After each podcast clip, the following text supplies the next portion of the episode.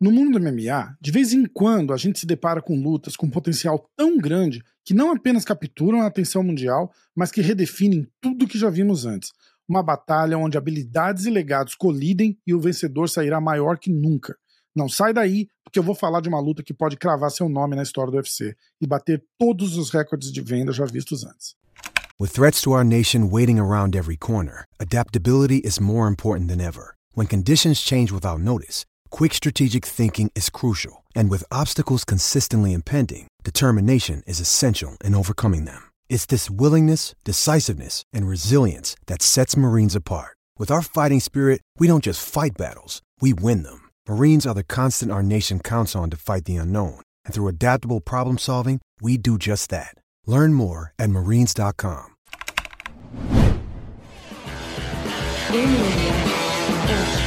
Medida que o UFC 300 se desenha no horizonte, um cenário eletrizante pode se desenrolar na divisão dos leves. No centro dessa expectativa existe uma potencial luta entre Charles Oliveira e Conor McGregor, valendo o cinturão BMF que Justin Gage poderia abrir mão se oferecido uma luta pelo cinturão linear dos leves contra o Makachev. Eu já falei aqui no canal de vários cenários onde Conor luta com o Gage pelo cinturão BMF e o Chandler é descartado dessa luta, e também já falei de como Conor e Chandler podiam fazer essa luta com a promessa de cinturão pro Gage. E aí quem é colocado de lado era o Charles. Mas lendo alguns comentários de vocês nos vídeos passados, apareceu essa ideia que até então eu não tinha considerado, que era Charles versus Conor fazendo a luta principal do UFC 300. E isso faz muito sentido.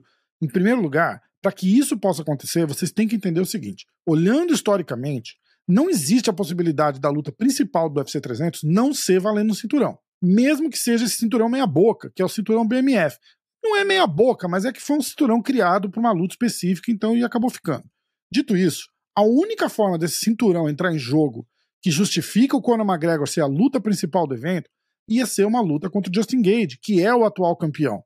Mas presta atenção, porque quando eu falo disso, apesar da gente estar tá falando do cenário do Conor com o Charles, essa luta com o Justin Gage tem a chance real de que aconteça. E aí a outra forma seria o Gage abandonar o cinturão BMF, que é um feito que ele só faria, só faria sentido para ele se tivesse uma troca vantajosa, ou seja, uma disputa de cinturão dos leves contra a máquina russa Islam Makachev. Mas o cenário que eu quero trazer aqui nesse vídeo é, na minha opinião, o melhor cenário para o evento e o melhor cenário para os brasileiros também, onde Charles enfrenta o Conan na luta principal. Eu vou mostrar alguns pontos no decorrer desse vídeo que podem reforçar essa minha teoria de que essa luta tem o potencial de bater todos os recordes do UFC. Vamos começar falando do Charles. Charles Oliveira é indiscutivelmente um dos maiores fenômenos quando a gente fala de MMA no Brasil. Eu já falei antes e arrisco a dizer de novo que em popularidade e base de fãs, o Charles é o maior brasileiro na história do MMA. E isso não é cuspir no prato que a gente tanto comeu do Anderson Silva, do José Aldo e companhia, mas o fenômeno Charles é imensamente impulsionado pelas redes sociais. E seu alcance é infinitamente maior do que o do Anderson e Aldo juntos, quando eles estavam no auge. Naquela época, o mundo não era tão conectado como é hoje, e isso faz muita diferença. Charles ficou conhecido pelo grande público por suas vitórias espetaculares e reviravoltas emocionantes. É um maestro do octógono que combina suas habilidades de grappling com um striking que não para de evoluir. A sua fluidez e precisão, tanto no chão quanto em pé, desafiam os limites do MMA e quando você olha para ele, de uma luta para outra, a evolução dele parece não ter fim. Falem o que quiser. Mas o Charles trocou porrada e fez grappling com os melhores da divisão. E nos últimos anos, só sucumbiu para o atual campeão, numa noite que ele mesmo relata como estranha. Sobre essa noite, eu estava lá em Abu Dhabi para essa luta, falei com o Charles no dia seguinte, e apesar do Charles nunca ter falado sobre isso, eu tenho informação de gente muito próxima do Charles que ele estava machucado por praticamente quase todo o camp e que fez essa luta no sacrifício. Eu não estou tentando arrumar uma desculpa, até mesmo porque nem o próprio Charles admitiu até hoje que ele estava machucado. O que vimos ali naquela noite foi que ele perdeu em pé e depois perdeu no chão. O resultado foi justo e eu não estou questionando isso. De repente ele ia perder a luta de qualquer jeito, não dá para saber.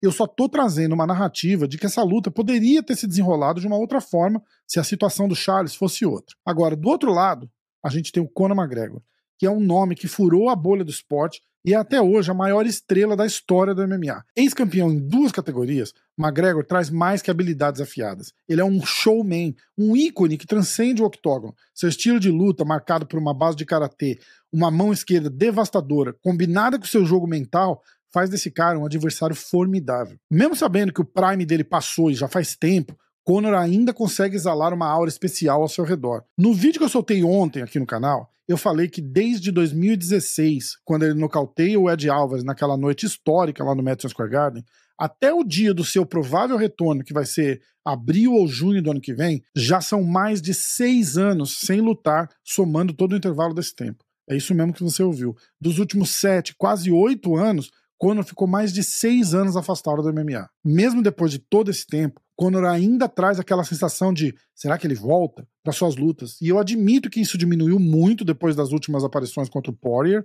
mas o fato do McGregor ter se machucado e aquela derrota ter acontecido por um fator externo, querendo ou não, de um jeito meio estranho até, o Conor conseguiu manter um pouco daquela chama acesa em relação ao seu retorno. E essa chama é mais do que suficiente para que o mundo inteiro pare para assistir esse cara de volta aos octógonos. Esse confronto, que por enquanto é totalmente especulativo, é um embate de estilos e personalidades. De um lado, a precisão técnica e carisma genuíno do Charles, e do outro, a nostalgia das glórias do passado e o carisma midiático do mais popular lutador de MMA de todos os tempos. É um choque de gerações e de ídolos que passam por momentos completamente diferentes em sua carreira, mas com o potencial real do vencedor ser alavancado para um patamar ainda mais alto. Charles vencendo, ele pode ser catapultado para o estrelato mundial, muito além dos fãs de MMA, e uma vitória do Conor pode significar o tão esperado retorno memorável do ex-campeão, fazendo inclusive todas aquelas dúvidas sobre o Conor conseguir ou não competir no alto nível ainda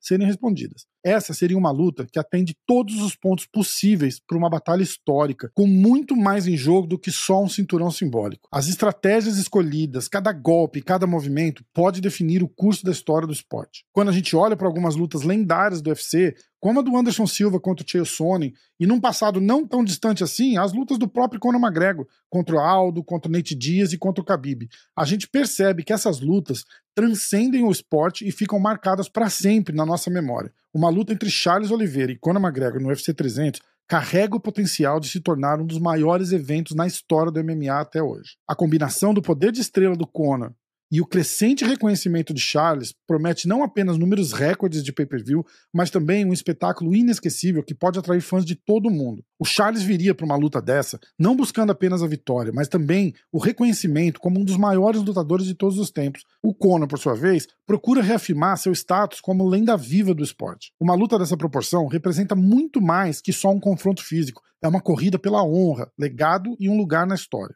Uma coisa que pesa muito em favor do brasileiro é o recém-lançamento da plataforma do UFC no Brasil, o UFC Fight Pass.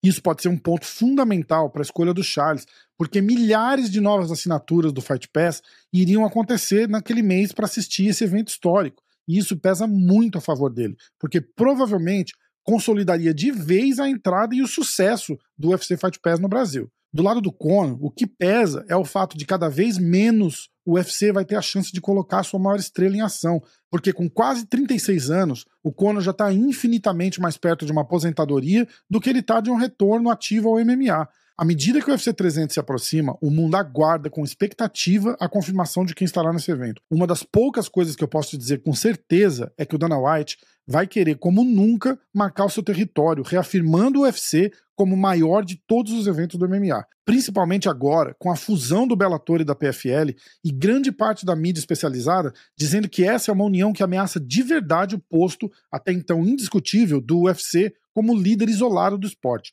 Dana White deve jogar um caminhão de dinheiro e fazer tudo o que tiver ao seu alcance para que quando o UFC 300 for anunciado, não reste dúvidas sobre quem é o melhor e o maior evento de MMA do mundo. Se preparem para testemunhar a história sendo escrita no octógono, porque o UFC 300 vai ser nada menos que lendário. Eu quero que vocês contem para mim o que vocês acharam desse vídeo, o que vocês acham dessa luta agora proposta. Eu estou trazendo para vocês vídeos com cenários diferentes. Eu ainda falo que o Poatan deve ser o Comen Event disputando ali, defendendo seu cinturão contra o Jamal Hill. Eu quero que vocês me falem o que, que vocês acham de tudo isso. Deixa seu comentário aí, eu leio todos os comentários e agradecer de novo o feedback de vocês que tá bem legal. Obrigado, até a próxima.